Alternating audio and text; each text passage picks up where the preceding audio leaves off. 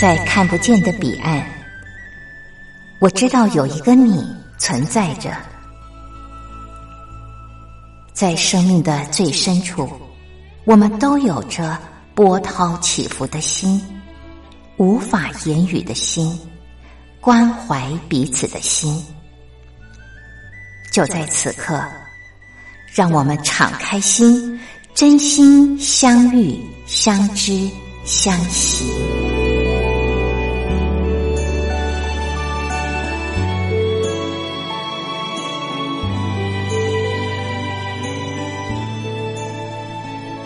真心相遇，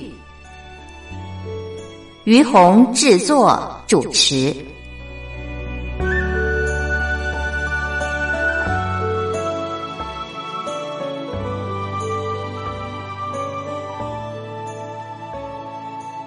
这里是光华之声为您进行的节目是真心相遇，我是于红。呃，今天要和朋友们聊的话题呢。嗯，讲起来呀，呃，应该都跟艺术、呃，跟美有关。但是呢，一个是吃的，一个是看的。当然，我我要谈的另外一项，也不见得全然只能看也能吃啊。到底是哪两项呢？呃。其实讲起来，应该说都是可以吃的啦，只是另外一个观赏的性质比较高啊。就是我要谈的一个是巧克力，巧克力啊，然后另外一个呢是花。呃，这两个我怎么会在今天的节目当中跟朋友们聊呢？其实是呃，我看到了呃一篇报道啊，这篇报道谈的是台湾巧克力的发展。那么，呃，这篇报道让我很有感触。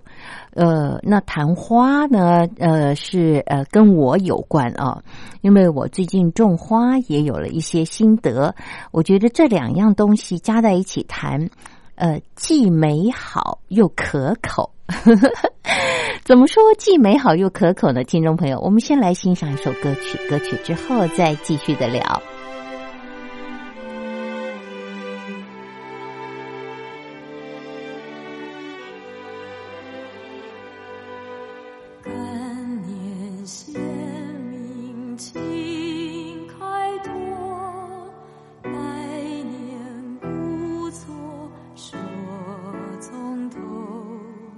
说我疯。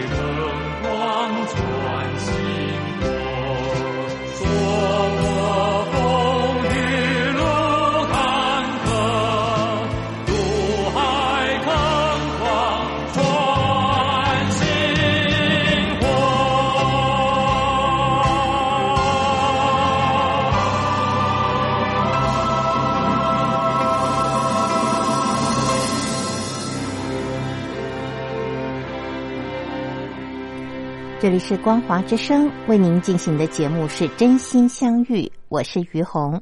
今天在节目当中和朋友们聊的话题跟美有关啊，跟艺术有关，跟吃有关。呃，一个是巧克力啊，一个是花。那我们先来谈巧克力。会谈巧克力的原因啊，我刚刚在前面聊了，就是嗯，在台湾有一个巧克力达人，甚至应该说是巧克力大师。他呃，在用巧克力说台湾的故事，而嗯，我会想特别报道他的原因，是因为他觉得巧克力啊是一种结合艺术与科学的人生哲学，我觉得太特别了。巧克力不就是一一种甜点吗？怎么会是说结合艺术与科学的一种人生哲学呢？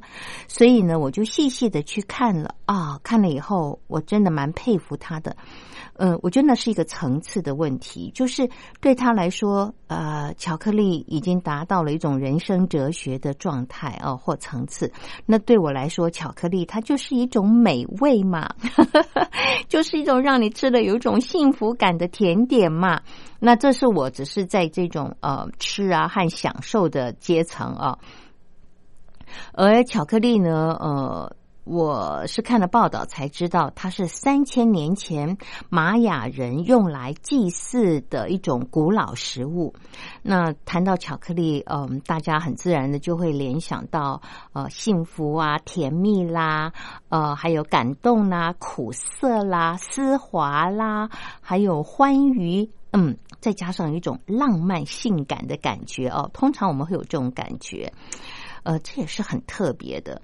嗯，这可能就是呃，为什么大家嗯，不能讲大家了，就是说欧美人士，尤其是女人，特别喜欢吃巧克力。我觉得男生我比较少碰到很喜欢吃巧克力的人哦，可是女孩子，我发现好多人好喜欢吃巧克力，一边怕胖哦，一边又爱吃。那我后来才知道，吃巧克力会胖的原因，是因为我们吃了含糖量过多的巧克力。我个人是觉得，我吃过百分之百的黑巧克力，可是真的不好吃。嗯，不含糖啊，不含糖，但是百分之八十五到九十的黑巧克力，呃，它有加一点牛奶，我觉得那种丝滑的感觉哈，还有就是呃润润的呃那种幸福感会。呃，更强烈一些啊，好，尤其要带一点苦味，那更有味道。嗯，我记得我曾经看过一篇巧克力呃的报道，嗯，他们特别谈到，就是呃，美国的女人跟法国的女人都很爱吃巧克力，而且法国的女人吃巧克力吃的比欧美的呃不比这个美国的女人哦还要多，可是美国的女人却。比法国的女人胖很多，同样是吃巧克力，法国女人吃的多反而瘦，美国女人吃的少反而胖。根本的原因就在于美国女人吃的巧克力太甜了，呃，所以呢，嗯，美国女人的这个身材就比较发福，呃。我觉得美国人吃甜点的这个量和那个甜度啊，是呃，我曾经惊吓过。我记得在快二十年前呢，我去美国玩的时候，呃，那个时候我们全家人啊去迪士尼乐园玩，那我们就点了一盘炒饭啊，还有呃一块甜点。那是因为我已经看过了呃别人点的量，那一盘我们。一家三口才吃得完，是一个大盘啊。然后那个巧克力也很大块，呃，我们想说大家尝一尝就好，也怕很甜。结果呢，我们正在吃的当儿呢，隔壁来了一家人啊，爸爸妈妈带一个小孩儿。然后，呃，当他们点完餐，呃，这个 waiter 把他们的餐点送来的时候，我们全家看着他们点的餐之后呢，半天都。说不出话来，因为我们一家三口点的餐呢，嗯，他们是一人一盘含巧克力，呃，含小孩儿都是这样子啊。这就不难想象，为什么他们的身材是我们的一倍宽啊？因为他们的食量就比我们还要大太多太多了。呃，这是我的呃一个经验啊。好，那现在我们就呃言归正传来谈啊，台湾的呃巧克力达人，也可以说是巧克力大师啊，许华仁先生，他怎么用呃巧克力来说台湾的故事？呃，这么说哦，这个许华仁先生啊。嗯，他可是呃半路出家的呃一个学习巧克力的这个呃工作者啊，呃，因为他小的时候呢，他的愿望是要出书教人做菜啊。可是，嗯，他的在大学毕业以后呢，他他在大学学的是资讯管理系，毕业以后，他在他的公爸爸的公司做了半年行销。公司在上海嘛，那当时呢，在上海工作的时候呢，就被呃上海当地的国际美食呃引出了兴趣，所以后来呢，他就回到了台湾的高雄餐旅。大学哦，这个餐旅管理研究所去读书，然后同时呢，也去修大学部的厨艺课程，然后又到餐厅去打工哦，学习当这个四九师这样子。那他整整花了三年的时间呢，来完成了呃这个他当初学的行销，呃，然后把它转移到呃餐饮的这个呃工作领域去。然后，呃，后来呢，他就在台湾的一个福湾庄园哦当行政主厨。那么就在他搜寻在地食材的过程当中，他发现了台湾屏东的可可哦，就是巧克力。哎呀，他就觉得说，巧克力其实也是一种食材。那你知道，对一个对料理充满热情的人来说，他就是喜欢把玩各种料理哦，所以他觉得可可也是一种料理。那他就觉得，嗯，那这种料理我可以把它做一个什么样的变化呢？开始产生了兴趣，于是就开始想来呃挑战一下哦，试试看会有什么样的变化。那呃，那真正让他去转变啊。呃，下定决心要拿巧克力好好的研发，其实是有一个机缘的。是什么机缘呢？听众朋友，呃，我们先欣赏一首歌曲，歌曲之后再继续的聊。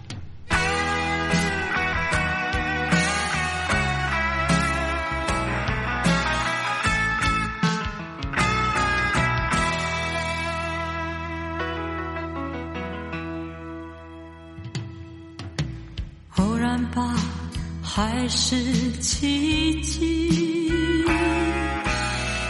你偏偏走进我生命，用那沾满浓情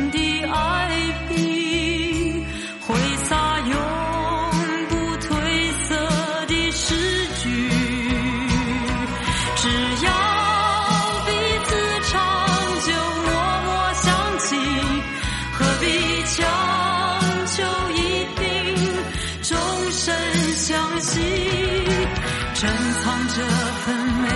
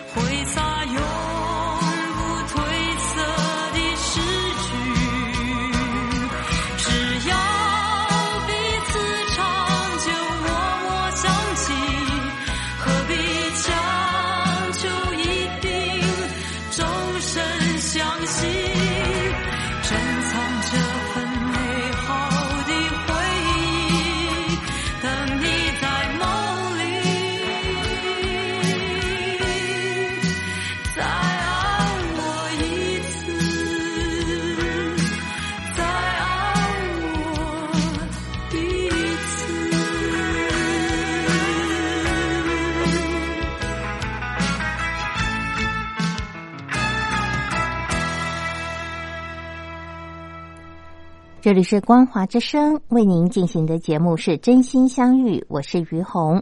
好，现在呢，我要来跟大伙儿聊哦，台湾的巧克力达人也是呃巧克力大师哦，他曾经在呃世界的巧克力大赛当中拿下了大大小小百面的奖牌啊。那么呃他。原来呃是学行销的，然后嗯也是半路出家哦来学制作巧克力。那他为什么呃是本来从事行销的，那会半路出家做巧克力呢？呃，就是因为他我前面有稍微提。到就是，嗯，他本来是去当这个行政主厨的，可是你知道做菜这个这个主厨呢，他他都要去了解各种食材。那他就是在了解各种食材的时候，发现哎，巧克力是一个蛮特别的食材。那真正让他又觉得要发心好好的去研究的。真正的根本原因就是在二零一五年的四月的时候呢，这个许华人呢，他跟他的太太去意大利度蜜月啊。那个时候他就因为已经对巧克力产生兴趣了嘛，所以他就一路啊吃巧克力，研究巧克力啊。可是当他试吃到 ICA，也就是世界巧克力大赛的得奖巧克力之后，他大为惊艳。他想说。哇，世界上怎么有这么好吃的巧克力呀？怎么可以跟红酒、跟咖啡一样，有这么多的层次，这么多的风味啊？于是呢，他就想见贤思齐哦，也要制作呃这么有风味、这么多层次的巧克力。所以他就自己开始制作台湾的巧克力。但是因为哦，当时在台湾的呃巧克力呢，嗯。在早以前，台湾并没有自己种咖啡，呃，不是种巧克力啊。是他开始研究的时候，台湾的自己种的巧克力也开始可以收成、可以制作了啊。那我听说种巧克力好像要花五年的时间。那么，而那他刚开始的时候呢，呃，是用进口的豆子啊来学习。可是后来台湾自己呃巧克力。的这这个呃种植还有发展也成熟了，所以他就想采取台湾的巧克力来做研发。那结果呢一鸣惊人，呃，在这个巧克力大赛里面呢，呃，获得了呃这个上百面的国际呃比赛的。大奖哦，其中包括了指标级的 ICA 和英国皇家学院大赛的这个奖牌啊。那单单是金牌呢就有八面。呃，去年呢，他更拿下了 ICA 的世界最佳黑巧克力啊。那么，嗯，许华仁先生他说啊，其实目前巧克力啊。正在呃，世界经历一场翻天覆地的革命。怎么说呢？这就好像呃，第三波的咖啡浪潮一样，因为巧克力呢也开始讲究产地的风土跟不同品种的处理细节了，所以呃，处理的方式已经跟传统不一样了啊。它呃讲究在地的风土呃的这个呃特色哦，还有不同的品种它的处理细节。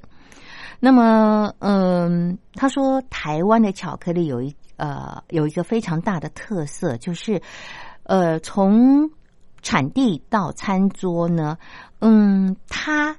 最得天独厚的地方，就是台湾在方圆四十里之内呢，就可以完成从产地到餐桌所有的制成。这也是世界上从产地到餐桌距离最短的呃巧克力之一啊。所以他说，我们研究的速度跟控制的精准度可以达到很高的标准。哇，巧克力还要跟。研究的速度，啊，控制的精准度都要达到很高的标准，这这这真的就是一种科学了啊。那么，呃，这个台湾的巧克力呢，其实蛮得天独厚的地方还有一些啊，比方说，呃，这个许华仁先生透露，他说，呃，在台湾屏东大概有九成的巧克力呢都被他收购了，那么他就跟农民达成一个协议哦，希望所有的产量跟抗病性，呃，还有他所要求的风味儿啊，跟换肉率间的协调，呃呃，这个一一定要达到做出最佳、最健康、无毒的树种啊！哦，我真的觉得这里面好深的学问了，还有换肉率，有味道，还有这个巧克力有肉，它的这个肉也换肉率要有多少啊？这个还要无毒，还要健康，哎呀，真不简单。那他有谈到哦，就是说，呃，他制作台湾的巧克力的过程是这样的，就是呃，你收到了这个可可新鲜的可可可可果之后呢，把果肉挖出来，要放进木桶发酵。呃，这个发酵的过程有两天的厌氧发酵，还有三到四天的耗氧发酵。好，整个发酵完了之后呢，接着要开始晒啊。那台湾东港的日头是一等一的好，那要晒八天左右，让含水率呢降到百分之七点五以下，然后就可以呃开始说这个储藏和熟成啊。然后呢，再以九十度到一百五十度之间的温度来烘烤。接着要脱壳，然后就可以进行研磨。那个研磨的标准呢是七十微米以下。再来就是调温灌模。所以他说啊，这整个过程啊是牵涉到很多的科学理论的。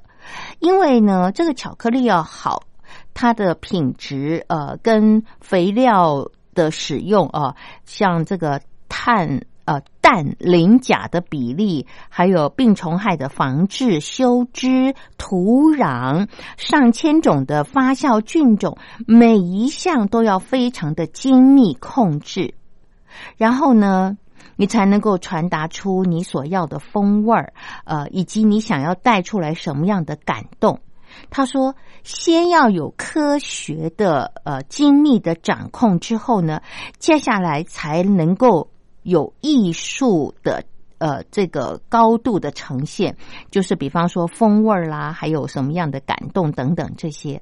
所以他说，巧克力是科学，也是艺术。哇，听众朋友，您听完了我的介绍之后，有没有真的觉得 巧克力真不简单？它不只是甜点，它还是科学，还是艺术，还是一种人生哲学。好，我们再来欣赏歌曲，歌曲之后再继续的聊。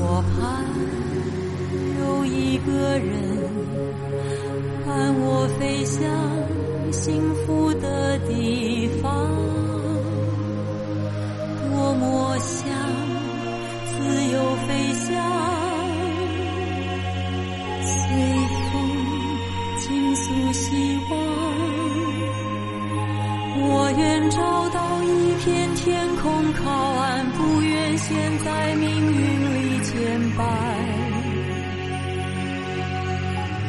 我就像风筝飘扬风起时幸福在望哪管最后一身风霜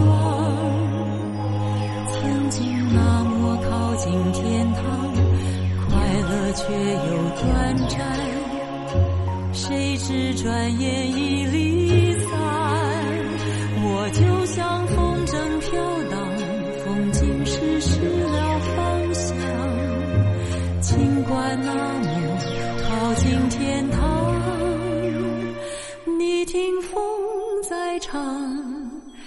人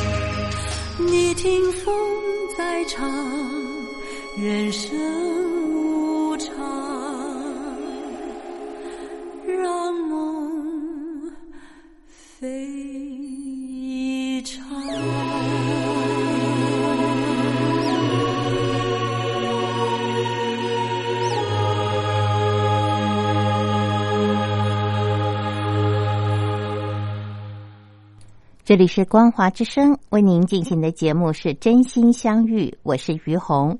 今天在节目当中和朋友们聊的是美食，也是一种美，也是一种艺术的巧克力啊。那么，呃，我们刚刚聊到了，就是呃，台湾的巧克力达人，也是巧克力大师许华仁先生。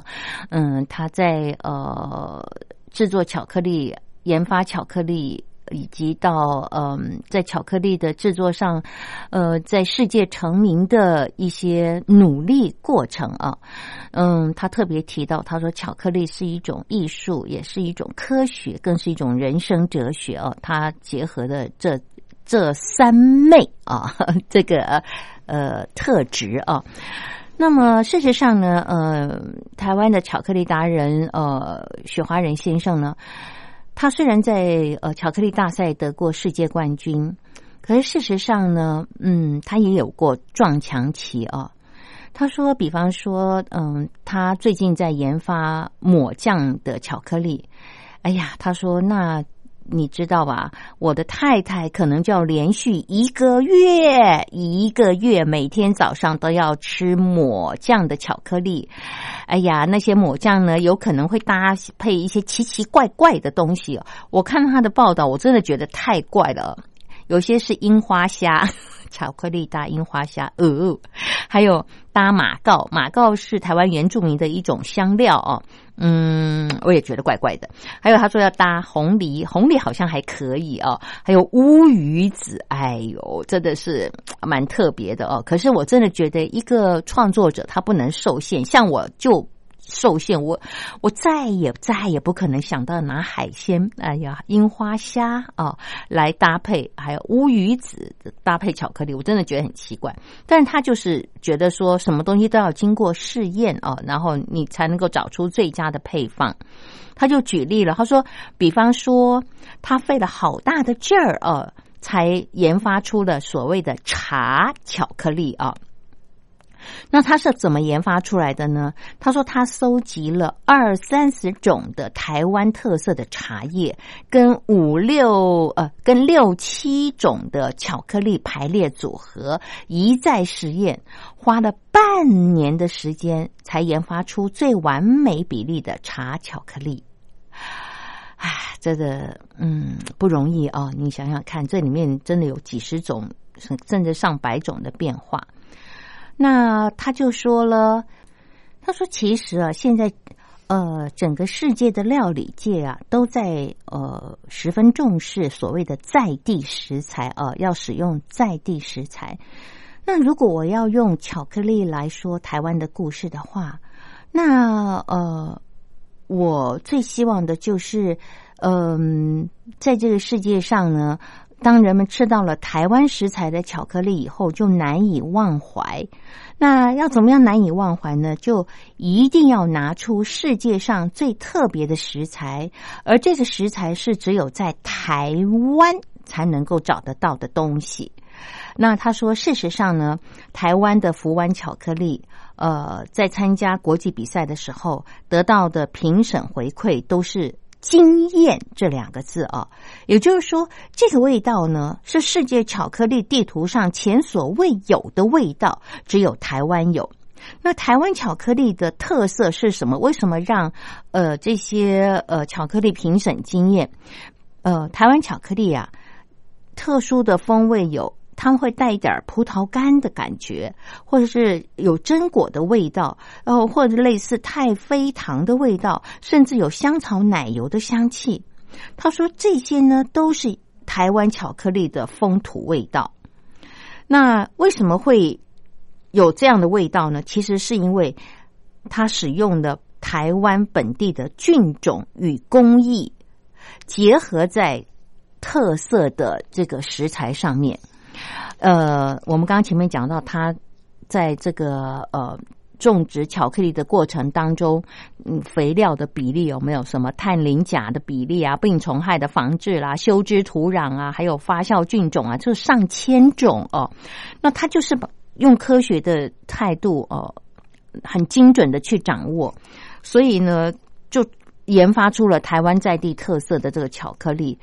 榛果、太妃糖啊，葡萄干然后还有香草奶油的味道。呃，所以呢，嗯，在巧克力比赛的时候呢，嗯，主席巧克力呃这个大赛的主席评审称台湾的巧克力是巧克力界的 NASA，那应该就是呃 Number One 嘛哦。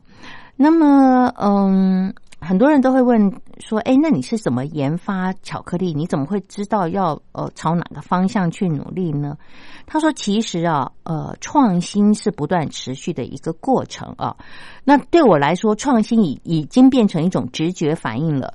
就是我在平常吃什么、闻到什么东西的味道的时候，我都会思考，它如果跟巧克力结合的话，它的可能性会怎么样啊？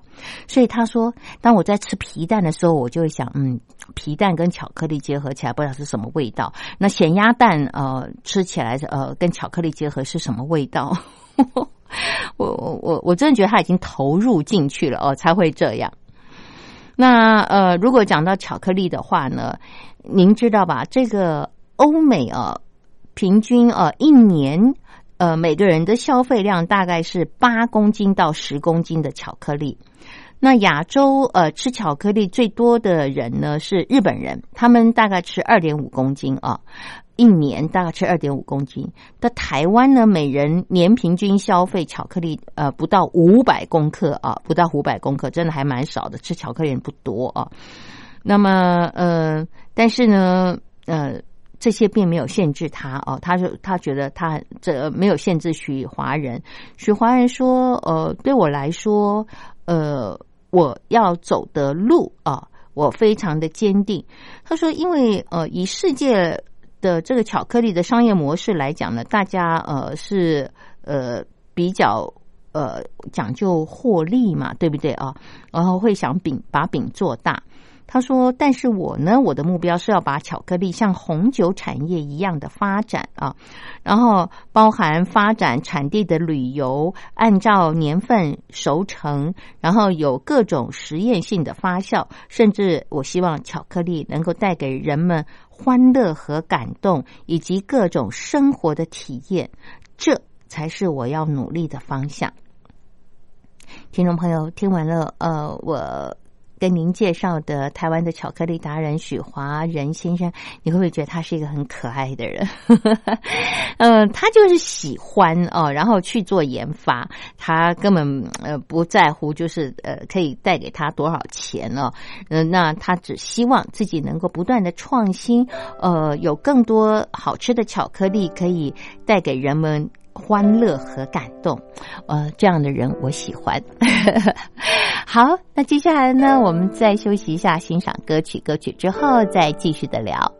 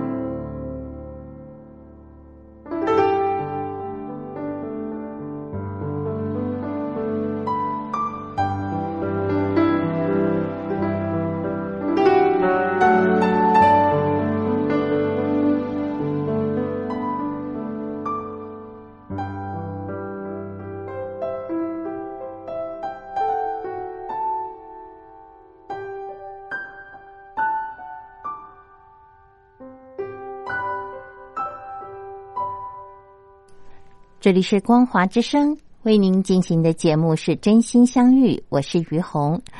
呃，今天在节目一开始的时候呢，我有跟朋友们聊说啊，今天我会跟朋友们聊两样东西，一个是巧克力，一个是花啊，都跟美有关，跟艺术有关，也跟吃有关啊。花呃吃的比较少啊，嗯，可能拿来装饰的比较多哦，在用途上。那呃，我为什么会今天想特别跟听众朋友聊花呢？呃，我发现我最近呢对茶花也有些痴迷啊。呃，今年过年的时候呢，呃，应该过年前吧，我有机缘碰到了呃一些欧洲的茶花。我不知道在大陆的朋友，嗯，您对于欧洲的茶花呃了解多少啊？我是在今年呃才。有机缘看到欧洲的茶花，那我去欧洲旅游的时候，也许那不是花季，所以我没有特别看到很多的茶花。那我是在台湾呃看到刚好有呃有一些这个嗯茶花的这些树啊，呃大概已经养了差不多五年左右，然后刚好呢在台湾过年的期间是他们盛开的期间。那我看到那个茶花大的呢，有的像牡丹一样大，我真的觉得赞叹不已哦！哇，我不晓得茶花有这么大的这种品种。我们在台湾也有一些茶花，可是这些茶花呢，大概就是我要怎么说有多大呢？嗯，大概就是五公分左右吧，五公分左右大打它的直径哦。可是欧洲的茶花直径有的到十公分哦。哇，你看我说像牡丹一样大，然后呢，呃，颜色呃也是有红的、白的、粉红色，或者是说呃有呃浅。浅粉，然后也有一些线条在里面。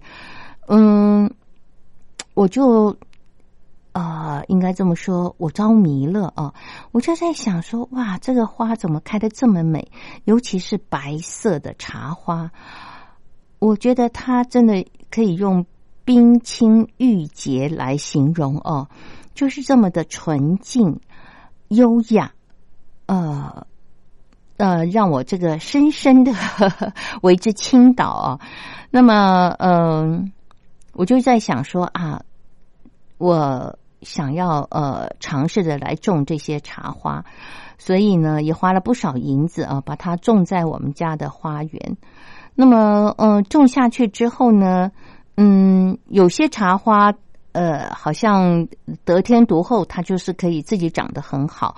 那尤其那些品种非常特别的，你你觉得它特美的那些茶花，哎呦，它真的就是特别的娇贵。唉，同样都是茶花，而且同一批拿回来，它呢就是呃会呃，比方说。花的苞啊，就呃开的呃不是很容易啊，然后其他的花都开的这个花枝乱颤的啊，呃而且是怒放啊。那嗯，可是呢，你越觉得它美的这个花呢，它就开的好慢。这第一，要么就是开到一半就呃就就就枯萎了。就开不出来，哎呀，你知道这真的多急人呐！啊，最好像是有一天呢，有一棵茶花，我觉得他在这个台湾的花农那边，我去买的那一家店的时候这么的美，为什么拿回来呃不到两天，我发现它就垂头丧气的开不出来了，我吓死了，我就立刻开着车带着花呢去找花农。然后这个花农看了以后呢，就笑笑跟我说：“哎呀，呃，没事儿，他水土不服。呃，可是我要说，他不是没事儿，他后来就那朵花就再也没有开，开到一半就没开。我一直很难过。然后后来我就在想，这个问题出在哪里？我觉得我学到了一点哦，就是因为我们太珍。”贵他了，然后也希望他开的这个面相啊，呃，能够不要这么往下，而是能够朝上。所以呢，这个花农呢就做了一个动作，拿着铁丝呢，把它的枝丫哦做了一些调整，就像兰花一样，把它调整角度。其实他非常温柔的做这个动作，我有看到。但是我觉得越娇贵的树啊，你越不能够照着你的意思来，呃，来扭它。你必须顺着它的性啊，它想往下长就往下长，你不可以去呃把它用呃呃这个什么铁丝啊呃的方法把它呃缠绕一下啊，让它调整方向，它就死给你看，唉。我的心非常非常的痛哈，我真的觉得说，呃，怎么搞的？呃，一朵花，呃，明明可以开得很美，可是呢，却开到一半就腰斩了。那后来好不容易另外一朵呢，开到一半，呃，我就害怕同样的事情再发生，我再也不敢动它了。我就在它大才开三分之一的时候，就把它剪下来啊，呃。用我们家特殊的一种营养水来养它，那目前为止养的还不错哦。可是我要说的就是，呃，很遗憾的是，在树上的其他的呃果，呃，这个花哦，花苞都没有开成功，就开到三分之一就掉下来哦，所以其实这是很大的挫败感。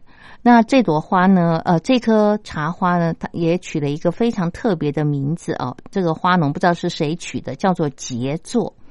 我觉得它真的是当之无愧，因为越美的花哦，我发现它开的越少，真的它开的越少。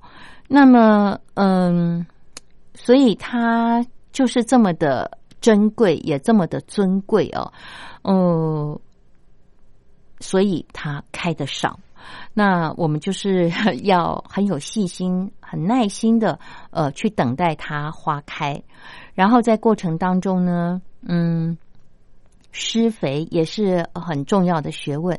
所以我刚刚在跟大家聊到呃台湾的巧克力达人呃许华仁先生，他为什么把台湾的巧克力可以做到呃世界知名，而且得到。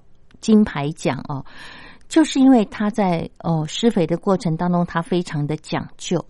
那么，同样茶花也是一样。我们家有一棵茶花啊，讲起来真好笑，它开的特别的灿烂，特别的大，特别的美。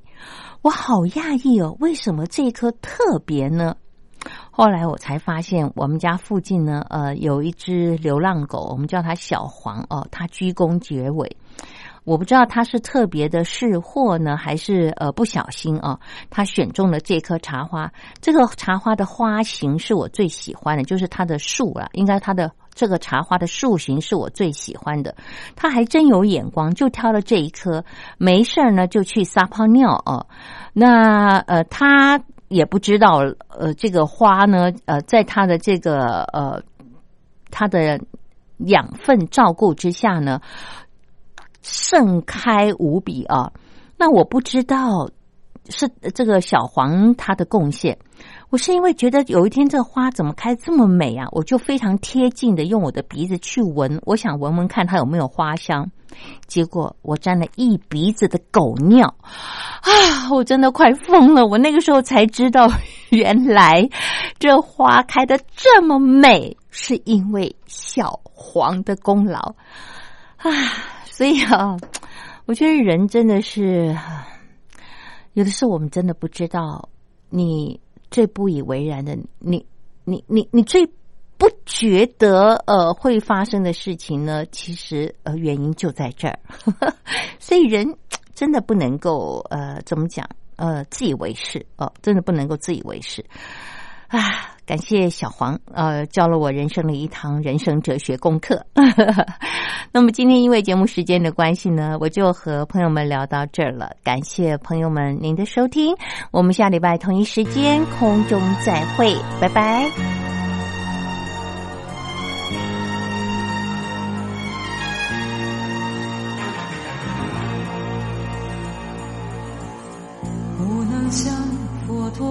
静坐。于莲花之上，我是凡人，我的生命就是这滚滚凡尘。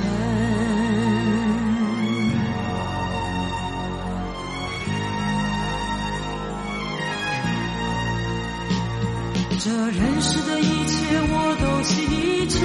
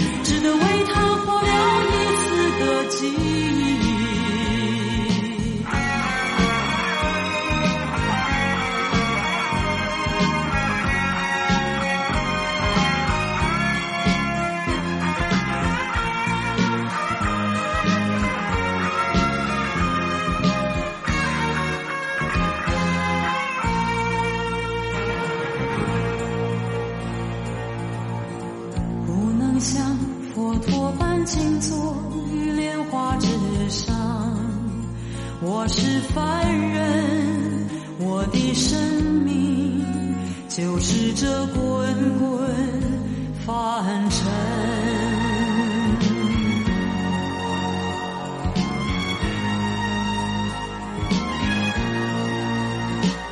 这人世的一切，我都祈求